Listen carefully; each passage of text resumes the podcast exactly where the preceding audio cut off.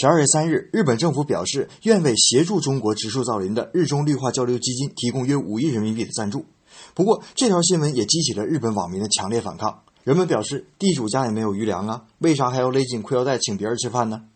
而中国也有一部分民粹主义者把这项举动解读为：莫非日本要用这五亿来买钓鱼岛的归属不成？